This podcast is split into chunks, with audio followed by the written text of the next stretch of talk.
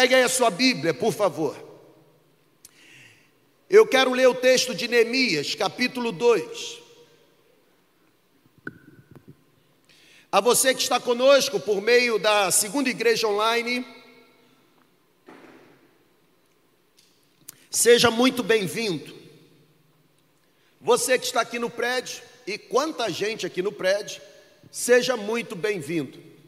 No domingo passado eu disse, retornando de férias, que nos próximos finais de semana eu tentaria e me esforçaria a trabalhar com vocês duas séries de ministrações. Pela manhã, falando sobre a nossa visão, o alinhamento, entendendo de fato o que Deus deseja nos dar.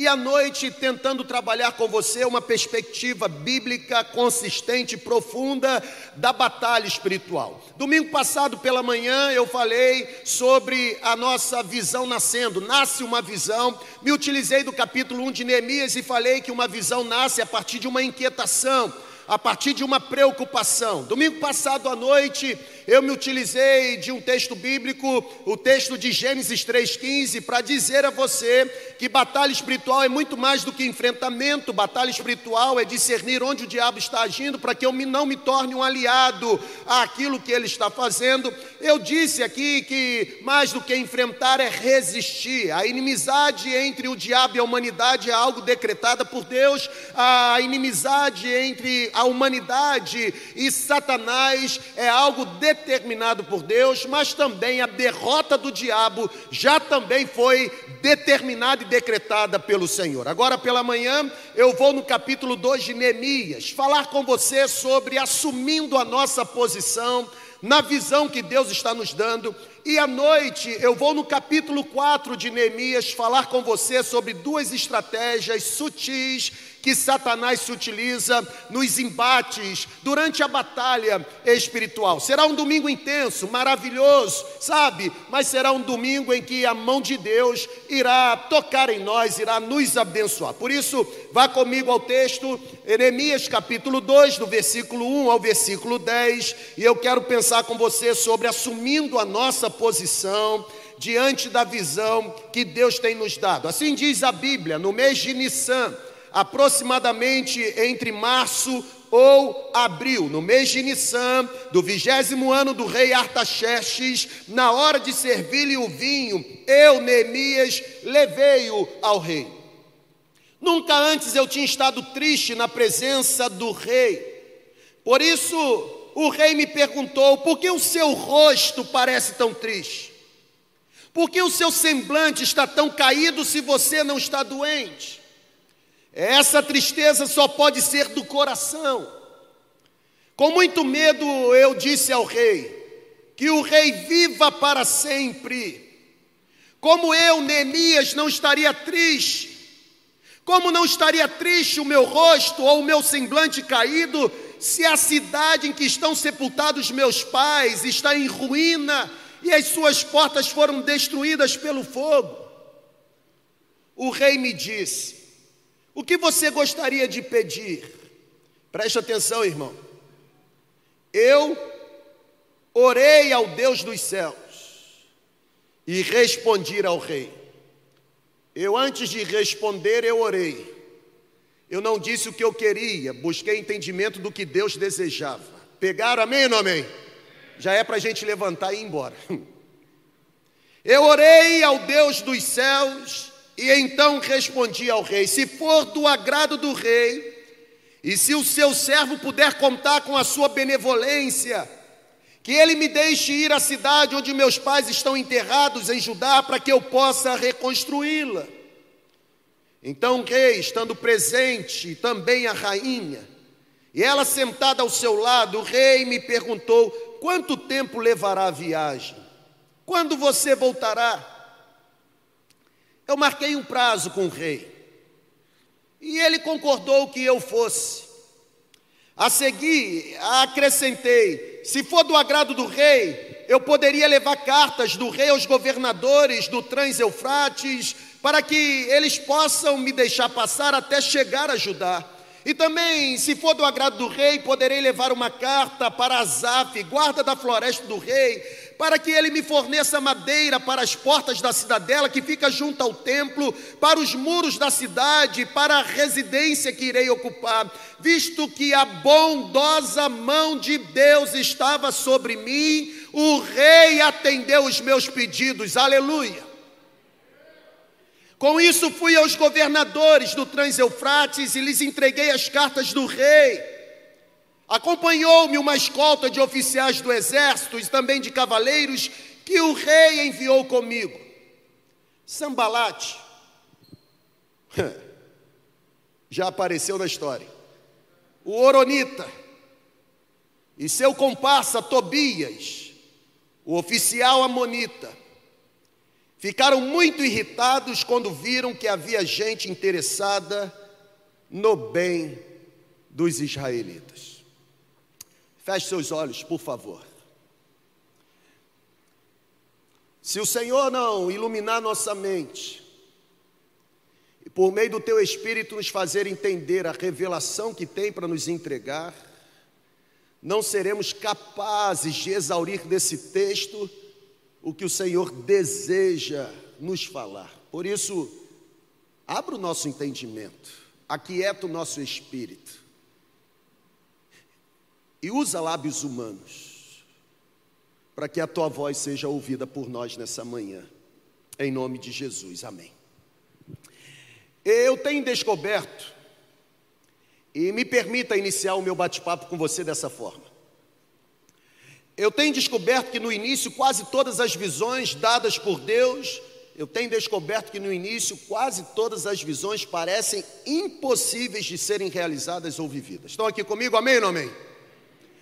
Gente, tá tudo bem? Amém ou não amém, gente? Isso. Eu tenho descoberto que, seja qual for o cenário, cenário de glória no monte ou de sofrimento no vale, Seja qual for o cenário, quando Deus comunica uma visão, ao observarmos as circunstâncias ao nosso redor, cumprir a visão que Deus dá parece algo sufocante, é uma sensação horrorosa, parece que não há qualquer possibilidade de levarmos adiante aquilo que Deus está nos comunicando. Eu não sei se você já recebeu uma visão dada por Deus, mas ao receber a visão, parece que não há possibilidade alguma de levarmos à frente. Eu tenho descoberto que quando Deus introduz uma tarefa em nosso coração, a primeira impressão que existe em nós, ou que habita em nós, que nos controla, que nos sufoca, é a impressão de que algo está fora de alcance, até porque, por natureza, uma visão dada por Deus é grande demais para carregarmos, ou uma visão dada por Deus é grande demais para suportarmos com a força do nosso braço. Sabe, gente, quando se trata de uma visão dada por Deus, eu tenho descoberto que existem mais perguntas do que respostas. Até porque visão dada por Deus no início fará com que a gente lide com falta de recurso. Na verdade, fará com que a gente habite na sensação de solidão. Assim foi com Neemias. Os babilônicos haviam derrubado os muros de, derrubado os muros de Jerusalém. E os babilônicos, durante a invasão, derrubaram os muros de Jerusalém por uma única razão. Qual a razão? Uma cidade sem defesas não apresenta nenhuma ameaça. Não foi a primeira invasão. O povo que vivia em Jerusalém, ou sobreviveu à invasão, ou às invasões, o povo não havia feito nada para reconstruir os muros, havia algo desafiador para ser realizado, e lá estava Neemias. Neemias era apenas o copeiro do rei. Neemias não tinha qualquer possibilidade de realizar tão grande tarefa. Neemias não tinha condições por si mesmo de executar a visão que recebera no capítulo 1. Mas olha para cá, Deus sabia o que estava fazendo. Foi Deus quem tinha colocado Neemias no lugar certo. Foi Deus quem tinha plantado Neemias para fazer a coisa certa. Foi Deus que, colocando Neemias no lugar certo, fazendo a coisa certa, sabia que era o tempo certo. Deus não erra. Neemias e Artaxerxes, o rei, eles não sabiam de nada, mas Deus havia passado anos preparando, posicionando aqueles dois homens para aquilo que estava prestes a ser revelado. Parece ou nos faz lembrar Jesus conversando com Pedro: o que eu estou fazendo hoje você não entende, mas entenderá daqui a alguns anos. Estão aqui comigo, amém ou não amém?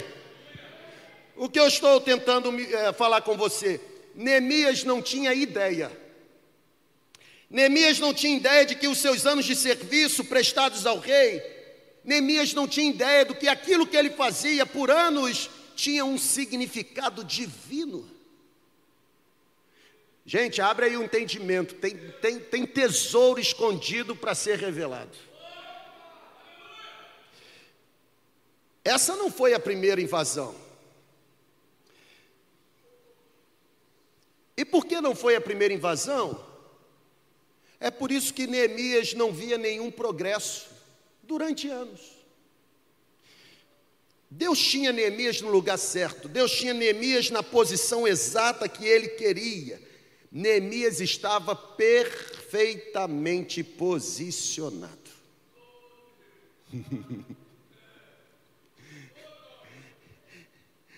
Acredite ou não, abra aí o seu entendimento. Acredite ou não, Deus quer fazer com você o mesmo que fez com Neemias. O que parecia para Neemias é que Deus havia se esquecido dos israelitas. Mas Deus tinha Neemias no lugar exato. Neemias estava estrategicamente posicionado. É, essa expressão é senha para a gente. Deus posicionou estrategicamente Neemias no lugar certo, para fazer a coisa certa, no tempo certo. E a grande revelação desta manhã é que Deus, acredite você ou não, Deus quer fazer a mesma coisa que fez com Neemias, comigo e com você. Ou seja, Deus deseja agir em nossas circunstâncias, por piores que sejam, Deus deseja agir em nossas circunstâncias para nos conduzir à posição exata. Você não sabe o que Deus tem em mente nos bastidores para a sua vida. Você não sabe o quanto está perto de realizar uma tão grande tarefa para Deus, você não está onde você está por acaso, sem propósito divino. Deus está usando as circunstâncias da sua e da minha vida para nos posicionar de forma perfeita. Deus continua no comando, gente. O controle da história nunca sairá das mãos dele, porque não há ringue que ele perca a batalha. Deus está usando as circunstâncias a fim de preparar você para realizar a visão que Ele tem para a sua vida. Os atuais cenários que você está vivendo fazem parte da visão de Deus para você. Você não está perdendo tempo, receba essa palavra. Você não está paralisado. Você não está atrofiado, você não está atolado na lama, você não está vagando no deserto. Deus está posicionando você com um propósito em mente. É por isso que eu quero compartilhar com você apenas duas grandes lições. Lições que não apenas devem ser ouvidas, mas absorvidas, a fim de que possamos assumir a posição que Deus deseja. Olhando para o texto, primeiro lugar, Está aí na tela. A gente precisa aprender que o sucesso antecede os resultados. Um dos aspectos que torna tão difícil a gente realizar a visão que Deus deu para a gente é exatamente a confusão que a gente tem a respeito do sucesso. Tem muita gente com a tendência de confundir o sucesso com as recompensas do sucesso. Se você se encontra no lugar que Deus deseja, realizando o que Ele deseja, você é uma pessoa bem-sucedida.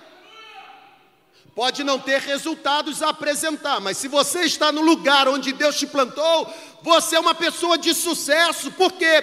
Porque sucesso é permanecer fiel ao processo que Deus estabeleceu para você. Gente, sucesso não tem a ver com ascensão.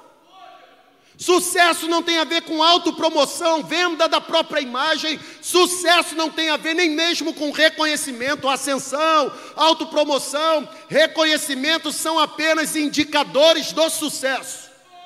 Agora, sucesso está aí na sua tela. Sucesso é permanecer fiel ao chamado. Sucesso é permanecer fiel ao plano que Deus estabeleceu para a sua caminhada.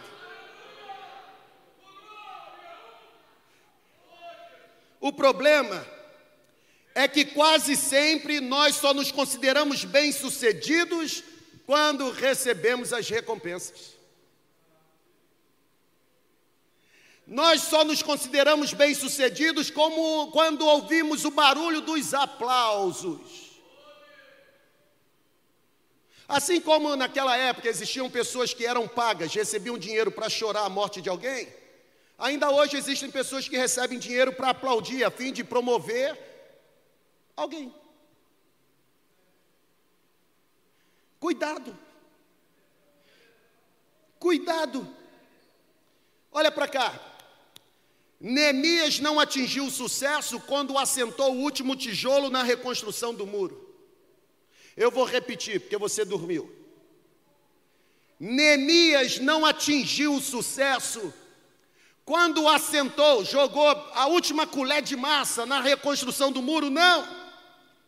Neemias atingiu sucesso quando aceitou mergulhar sem reservas na visão que Deus colocou no coração dele. Gente, o sucesso está atrelado à fidelidade ao chamado de Deus. Neemias foi fiel à missão para a qual Deus o havia chamado naquele tempo. Neemias fez o possível para levar adiante a visão que Deus lhe dera. Aprenda uma coisa: confundir sucesso com as recompensas do sucesso é um dos principais motivos pelos quais as pessoas abandonam seus sonhos, desistem do chamado que receberam de Deus. Como é fácil a gente perder o foco e desistir. Concordam sim ou não? Como é fácil a gente perder o foco e abandonar o que Deus plantou no coração. É mais fácil a gente concentrar força e atenção nas circunstâncias ruins do que a gente focar no privilégio de construir algo com Deus e para Deus. É o que um dos nossos pastores chama do câncer pastoral. É mais fácil a gente perder o sono por causa de uma circunstância ruim do que celebrar em gratidão por muita coisa que a mão de Deus está produzindo. Sabe, gente, este é o tempo. Este é o tempo de aprendermos que não são as recompensas que definem o sucesso mas é exatamente o sucesso que gera as recompensas. Vou repetir. Não são as recompensas que definem o sucesso, mas é exatamente o sucesso que gera a recompensa. Eu não me tornei bem-sucedido porque tenho recompensa. Agora eu tenho recompensa porque antes eu me tornei bem-sucedido. Neemias reconstruiu porque antes aceitou o chamado. Neemias reconstruiu porque antes não se acovardou. Neemias reconstruiu porque não se permitiu ser intimidado. Neemias reconstruiu porque em Deus alcançou coragem. Neemias reconstruiu porque não deu um passo atrás à visão que recebera. Neemias reconstruiu porque Neemias foi fiel ao chamado de Deus para a vida dele. Assuma sua posição, querido. Assuma sua posição. Não há neutralidade no reino de Deus. Neutralidade no reino de Deus é sinônimo de diabo. Assuma sua posição. Foi Jesus quem disse: quem não é por nós é contra nós. Assuma sua posição. Permanecer no muro da indecisão é servir a Satanás e aos seus demônios. Assuma sua posição. É a voz do céu gritando com você nessa manhã. Assuma a sua posição. Se recebeu uma visão enquanto comunidade de fé, seja fiel à visão que Deus deu. Nós não podemos ser infiéis à visão que recebemos. E qual é a visão que recebemos? Ser uma igreja, além do prédio da igreja, ser uma igreja nos outros seis dias da semana, ser uma igreja que esteja preocupado com o grito de socorro que vem do outro lado da calçada, ser uma igreja que se coloca nas mãos de Deus para se tornar a resposta de Deus para o necessitado, ser uma igreja que não negocia princípios, ser uma igreja ousada, corajosa, intrépida, ah, uma igreja que prega a palavra com coragem, ser uma igreja que trata seriamente o pecado, ser uma igreja que não se corrompe, que não negocia os seus membros, ser uma igreja igreja que sirva a Jesus não apenas com lábio, mas também com coração e testemunho, ser uma igreja que o honre, não apenas falando algo acerca dele, mas expressando com gratidão uma canção de amor para ele. Se assim formos, as recompensas chegarão. Sabe por quê? Porque fomos fiéis à visão. Eu vou repetir. Se assim formos, as recompensas chegarão, porque fomos fiéis à visão. Irmão, ninguém planta a semente hoje para já colher o fruto amanhã. Eu vou repetir.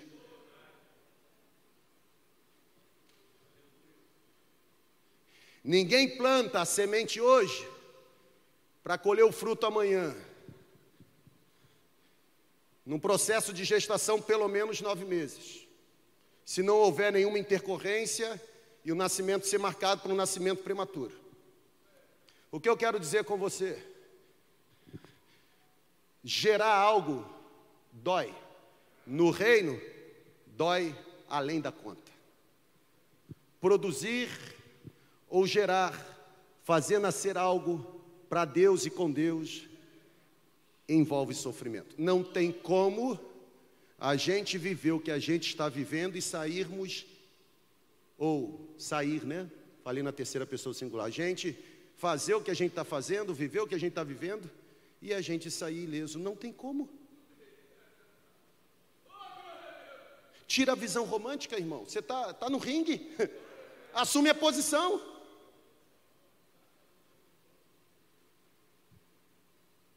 Que visão romântica é essa? Isso aqui é reino de Deus.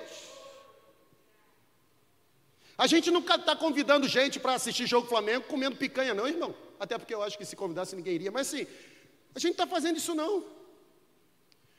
O que a gente está fazendo é no poder do Espírito Santo persuadir positivamente pessoas a saírem do domínio do diabo e serem conduzidas ao encontro com Jesus Cristo. Isso gera sofrimento isso gera retaliação, isso gera presença de Sambalate, Tobias, Gesem.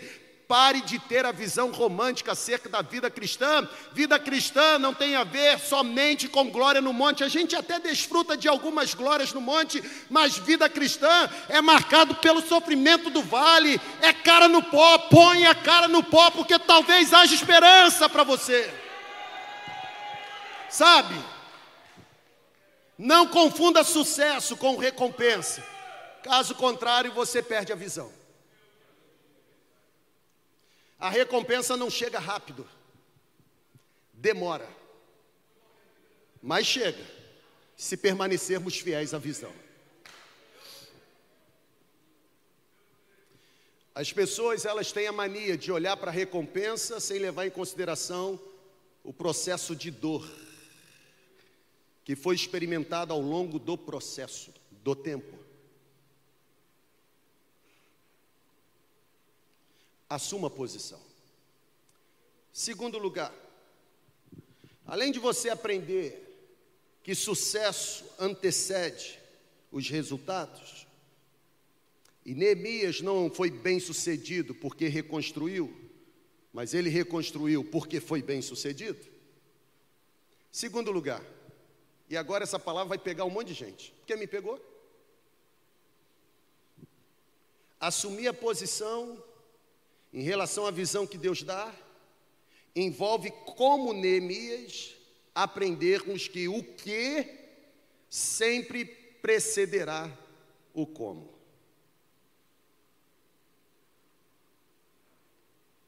vai esquentar.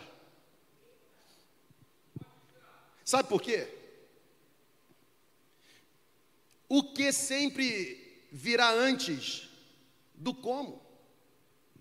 O que eu estou afirmando para você é que você saberá o que Deus colocou em seu coração antes mesmo de saber como Deus pretende realizar.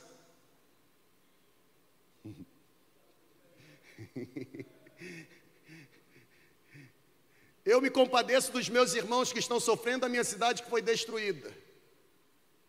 Mas como vou ajudar?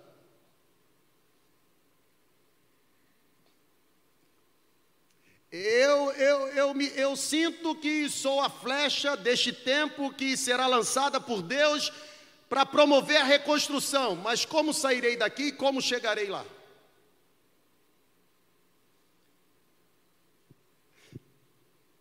Se Deus te deu uma visão, irmão, aprenda. O que sempre virá antes do como. E, e eu estou sendo enfático, por quê? Porque eu sei que visões nascem e morrem no espaço que existe entre o que e o como. Pegou?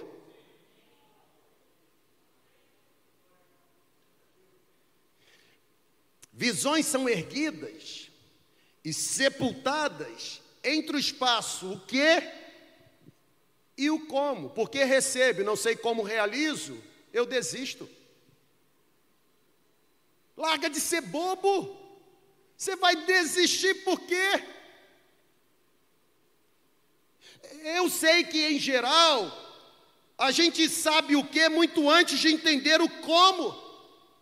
E foi exatamente esta a experiência de Neemias na reconstrução dos muros. Neemias sabia que Deus o havia chamado, Neemias sabia o que deveria fazer. O que Neemias não tinha a mínima ideia era como ou quando Deus iria realizar. É por isso que o texto diz que Neemias orou ao Deus do céu, dos céus.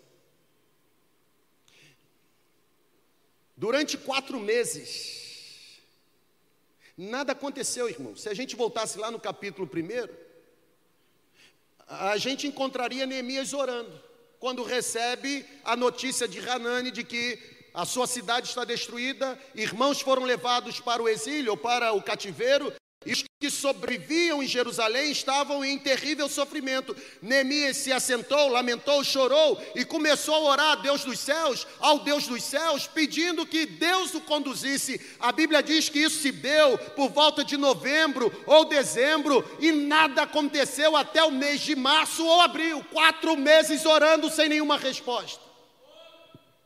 E por que você acha que você ora agora e daqui a pouco vai acontecer? Deus não é refém? Das, do seu poder de manipulação. Neemias sabia o que tinha que fazer, o que deveria fazer. Neemias só não sabia como e quando iria realizar, ou Deus iria realizar. Quatro meses orando e nada aconteceu. E aparentemente Neemias não tinha qualquer indicação do que estava para acontecer. Neemias estava em ritmo de espera. Neemias sabia que, humanamente falando, não havia nenhum meio da visão que recebera decolar. Como vou sair de onde eu estou? O que, que eu vou falar para o rei? Vamos vibrar? Neemias não sabia, mas Deus tinha um plano. Deus sabia como liberar Neemias do serviço ao rei. Deus tinha um plano não apenas para liberar, mas também para financiar e supervisionar a reconstrução dos muros. Deus tinha o como inteiro programado. Faltava apenas o quem.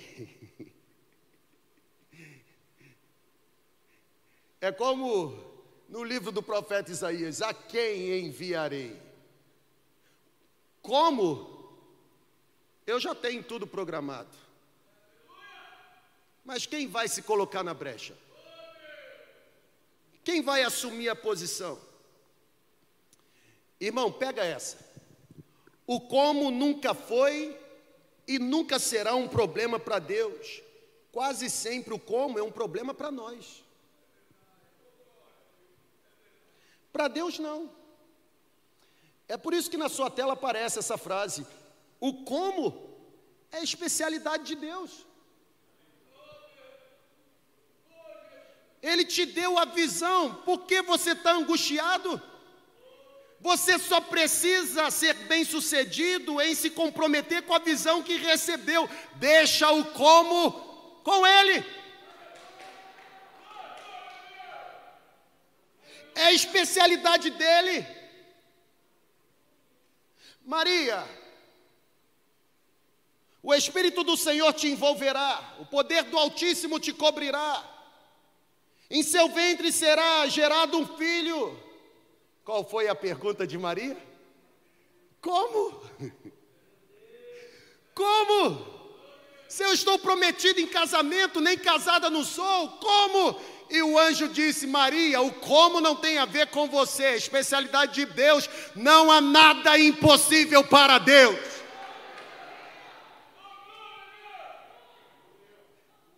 Deus nos deu uma visão, irmãos. Como? Vamos descansar nele. Deixa ele soprar. Deixa ele guiar, direcionar. O, o, pessoal da mídia às vezes fica irritado comigo.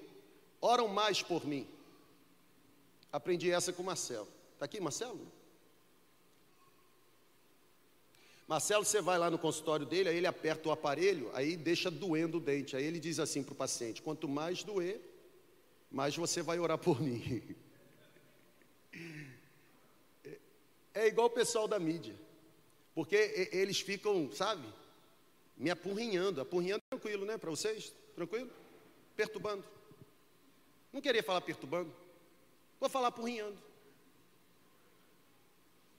Qual o tema da mensagem? Não é, Tiago? Perturbador de Israel.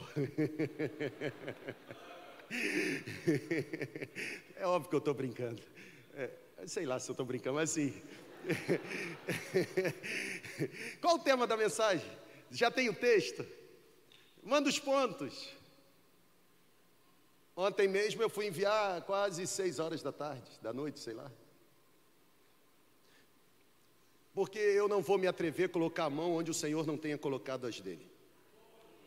E eu não vou me atrever a falar o que Deus antes não falou comigo. Eu vou esperar, irmão. É o ritmo de espera de Neemias. Enquanto ele não falar, eu não ando. Não dou um passo. Não contrato. Não faço. Você pode ter as melhores razões e as melhores argumentações eu não vou embarcar na sua, a não ser que eu perceba que Deus deu o passo dele. Eu sei o que tem que fazer. Agora, o como, eu não sou louco de fazer sem que antes ele pavimente a estrada. O como é especialidade dele. Grave isso: o que ele cria, ele controla. O que ele cria, ele protege. O como nunca será problema para Deus. Gente, quando Ele coloca algo no coração para que a gente realize, Ele trabalha nos bastidores para garantir que isso aconteça. Eu vou repetir, porque isso é muito forte para mim. Quando Ele coloca no coração algo para ser realizado, ele se prontifica a trabalhar nos bastidores para garantir que aquilo irá acontecer. Nós não somos responsáveis em descobrirmos como colocar em prática a visão que Deus nos entregou. Nós somos responsáveis para fazermos o que sabemos fazer e esperarmos pela intervenção divina. Foi assim com Neemias na reconstrução dos muros. Eu quero ir. Porque seu semblante está tão abatido? Antes de eu falar, eu primeiro oro. Orei ao Deus dos céus e depois falei. Você acha que quem foi que quebrantou o coração do rei para que liberasse Neemias? O carisma de Neemias? O compadecimento pela situação de Jerusalém? Óbvio que não.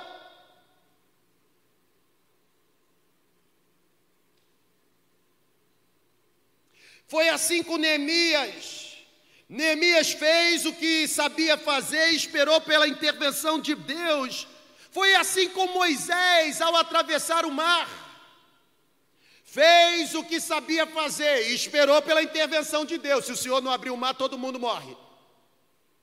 Então, já Moisés, que o come é comigo, fique tranquilo. O Moisés ficava: como nós vamos atravessar? Tem gente atrás, mar na frente. Como? E Deus fala: cala a boca, fica quieto. Está é, tá no texto, irmão. É, não pense, está no texto. Fique calado e veja o livramento que eu vou dar, porque os egípcios que você está vendo, nunca mais você voltará a vê-los. Eu pelejarei por vocês, disse o Senhor. Êxodo 14, 14. Agora para de ficar de murmuração, tentando entender o como. Toca nas águas. Teve ritmo de espera. Porque você acha que Moisés tocou e o mar se abriu. Não foi assim, não. Está lá no texto. É que você não lê a sua Bíblia direito. Mas o texto diz que durante toda aquela noite, o exército não se aproximou dos israelitas. E ao amanhecer, o povo atravessou. O maior milagre não foi o mar se abrir, foi durante toda a noite o exército tentar se aproximar e nunca alcançar. Não desperdice aquilo que você julga ser os pequenos detalhes.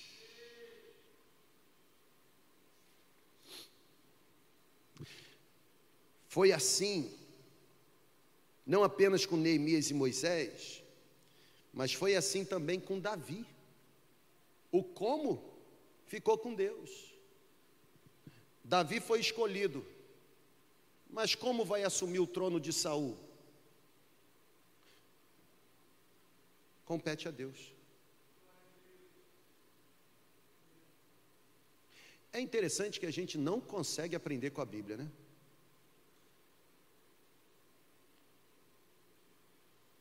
Não é responsabilidade nossa o como.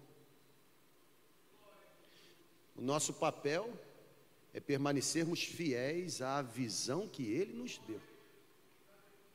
O que fazer, Ele já revelou. O como, fica tranquilo. A mão dele vai produzir.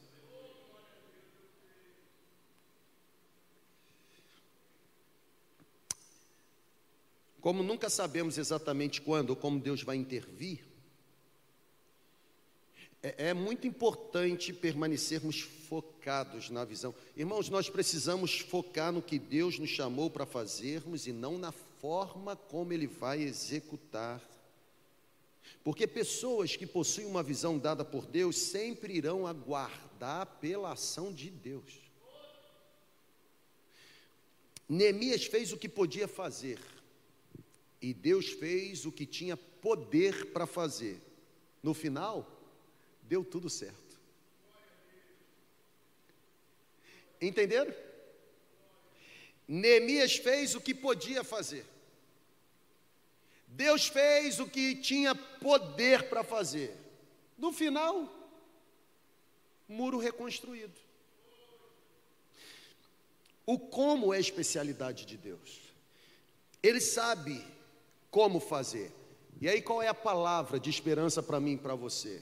Se o como é responsabilidade de Deus, ele sabe, por exemplo, como alcançar o seu marido, ele sabe como, por exemplo, tocar no coração da sua esposa, ele sabe como, por exemplo, proteger o seu filho, como é especialidade de Deus, e porque é especialidade de Deus, ele sabe como proteger a sua vida. Se o como é especialidade de Deus, ele sabe como colocar em ordem o seu planejamento. Se o como é especialidade de Deus, ele sabe como livrar o seu negócio, o seu comércio, a sua empresa, a sua indústria de qualquer risco de falência, se o como é responsabilidade de Deus, Ele sabe como prover o recurso necessário para, inclusive, você pagar a escola do seu filho, Ele sabe como restaurar o seu casamento, Ele sabe como curar a sua enfermidade. O como não tem, ver, não tem a ver conosco, o como é a especialidade dele. Para quem tem os olhos presos em Jesus, para quem tem o coração rendido ao Senhor, nenhuma missão será grande demais que não possa ser realizada, nenhum monte será alto demais que não possa ser atravessado, e nenhum problema será complexo demais que não possa ser vencido no poder dele. A visão parece ser gigantesca, se tentarmos realizá-la na força do braço. Mas se a visão, que parece ser gigantesca, for vivida dia a dia na dependência daquele que entregou a visão, ah, a gente faz o que a gente sabe fazer, ele faz o que tem poder para fazer, e no final tudo dá certo. Concluindo, se Deus lhe entregou uma visão, é melhor você se envolver com ela. Eu vou repetir. Se Deus lhe entregou uma visão, é melhor você se envolver com ela. Você pode não saber como realizar, mas olha, permaneça firme. Mesmo diante dos cenários mais hostis. Sabe por que eu estou dizendo isso, gente? Olha para cá. Porque se você não se envolver profundamente com a visão que Deus lhe deu, você vai sofrer. E gente que depende do cumprimento da visão, por sua parte, também irá sofrer. Mesmo diante dos cenários mais hostis, permaneça fiel. Ei, Deus colocou você no lugar certo, no emprego correto, com a vizinhança exata. Você acha que está meio fora de sintonia, você não sabe o que Deus está fazendo, mas Deus está trabalhando nos bastidores. Esse desejo que está ardendo dentro de você. Se foi Deus quem deu, permaneça fiel. Ah, mas os meus olhos não veem possibilidade de ser realizado. Neemias também não via, Deus agiu. Pense comigo, se Deus foi capaz de criar tudo apenas com a palavra, e se a carta aos Romanos, Paulo escrevendo, afirma que ele é especialista em trazer à existência coisas que nunca existiram, você acha que ele não é capaz de promover o cenário apropriado para que os recursos necessários para a visão que ele te deu ser executada chegarem até você? Você pode não saber quando, mas continue firme. Ele não desperdiça. Ele não daria algo para você se ele mesmo não tivesse interesse em realizar. O tempo de espera pode ser apenas um tempo de preparação.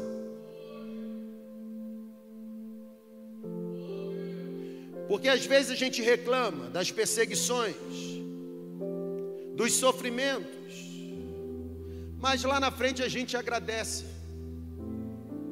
Porque para quem está firmado na visão que Deus deu, perseguição, sofrimento, não é sinônimo de destruição, irmão.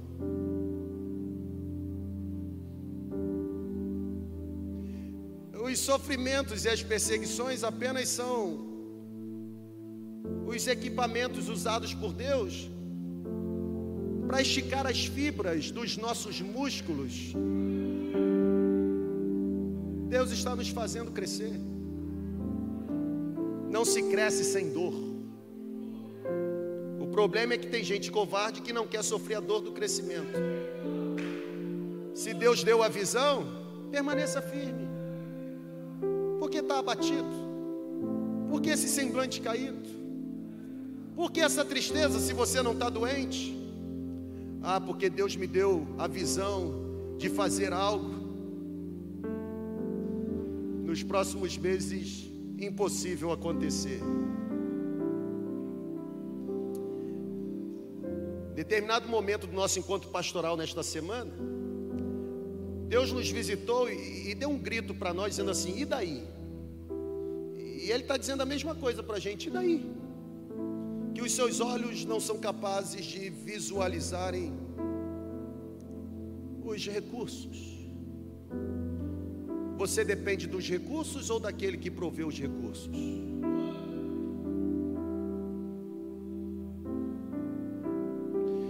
Você está enxergando o Isaac ou o cordeiro que foi providenciado?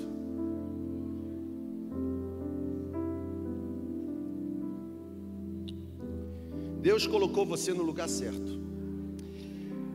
Deus posicionou você estrategicamente. Deus é o estrategista mestre. Nós somos apenas peças importantes nessa estratégia de Deus. Ele é a cabeça. É Ele quem está no controle. Deus nunca desiste da visão que nos entrega. E é por isso que ele continua trabalhando nos bastidores para que essa visão se realize. Eu vou terminar lembrando você uma verdade que tem abençoado a minha vida. E essa verdade diz o seguinte: Deus chamou você apenas para ser uma peça estratégica no time. Você não é o time inteiro. Eu vou repetir. Deus chamou você apenas para ser uma peça estratégica no time. Você não é o time inteiro. Ele não é obrigado a dar a você a revelação do processo todo. Ele sabe o que tem que fazer. Faça apenas o que ele disse para você fazer. Deixe que o outro jogador faça o que ele disse para o outro jogador fazer. Você não tem controle sobre o time. Você é apenas um jogador. Por isso, seja dependente dele. Ele sabe como fazer para que a vontade que ele tem seja realizada através de você. Assuma sua posição. Assuma sua posição. Não pense que por causa dos resultados você vai receber aplauso. Pode até receber, mas isso não garante que você foi bem sucedido. Ou não garante que você foi bem sucedido na coisa correta, porque tem gente que é mestre em ser bem sucedido na coisa errada. Sabia disso? É a grande diferença entre eficiente e eficaz.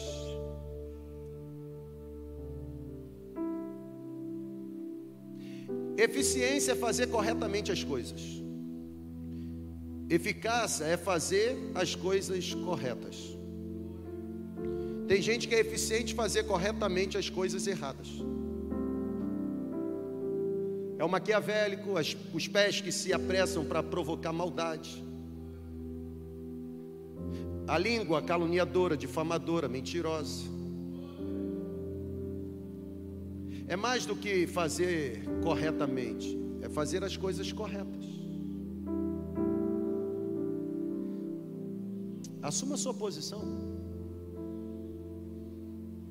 Será que Deus errou em colocar você onde você está? Será que Deus errou em plantar os seus pés onde você está plantado? Será que Deus errou em fazer o seu coração abrigar, sabe, essa, essa chama incontrolável de se lançar para o desafio que apareceu em sua mente? Será que Deus errou em entregar para você esse chamado? Será que Deus errou em despertar você para essa vocação? Seja bem sucedido. Como? Seja fiel ao chamado dele para a sua vida. Ah, mas eu quero ser fiel, mas não tenho condições. Quais condições você não tem? Ah, eu não tenho recurso, por exemplo, para ir. E quem disse que os recursos você irá prover? Existia um momento da minha vida em que eu orava, e era o momento que eu tinha que tomar a decisão, ou abandonar a farda, entregar a farda, e me lançar mesmo à questão do ministério pastoral, ou então deixar o ministério pastoral como algo secundário e me dedicar à carreira. E essa foi a minha experiência. E você não pode nivelar a sua experiência pela minha experiência. Tem gente que consegue habitar nas duas esferas e trabalha isso tranquilamente. Não foi a minha experiência. E em um dos meus momentos de grande crise, porque recebi a visão e não sabia como, eu perguntei para Deus: se eu sair de onde eu estou, como eu vou continuar sustentando minha família? Como eu vou continuar pagando as minhas contas? Como eu vou continuar cuidando das minhas filhas? Eu eu não vi nenhum anjo, eu não vi nenhuma luz resplandecendo no quarto, mas eu, eu no meu íntimo ouvi alguém dizendo para mim: Quem? O mesmo que está fazendo isso até hoje. Ou você pensa que é você? Nunca foi, sempre fui eu. Seja fiel à visão. O como é a especialidade dele. E o melhor de tudo, ele não erra, ele não falha, ele não se engana. Se ele deu, nos bastidores ele vai trabalhar para que isso aconteça. Vamos ficar em pé.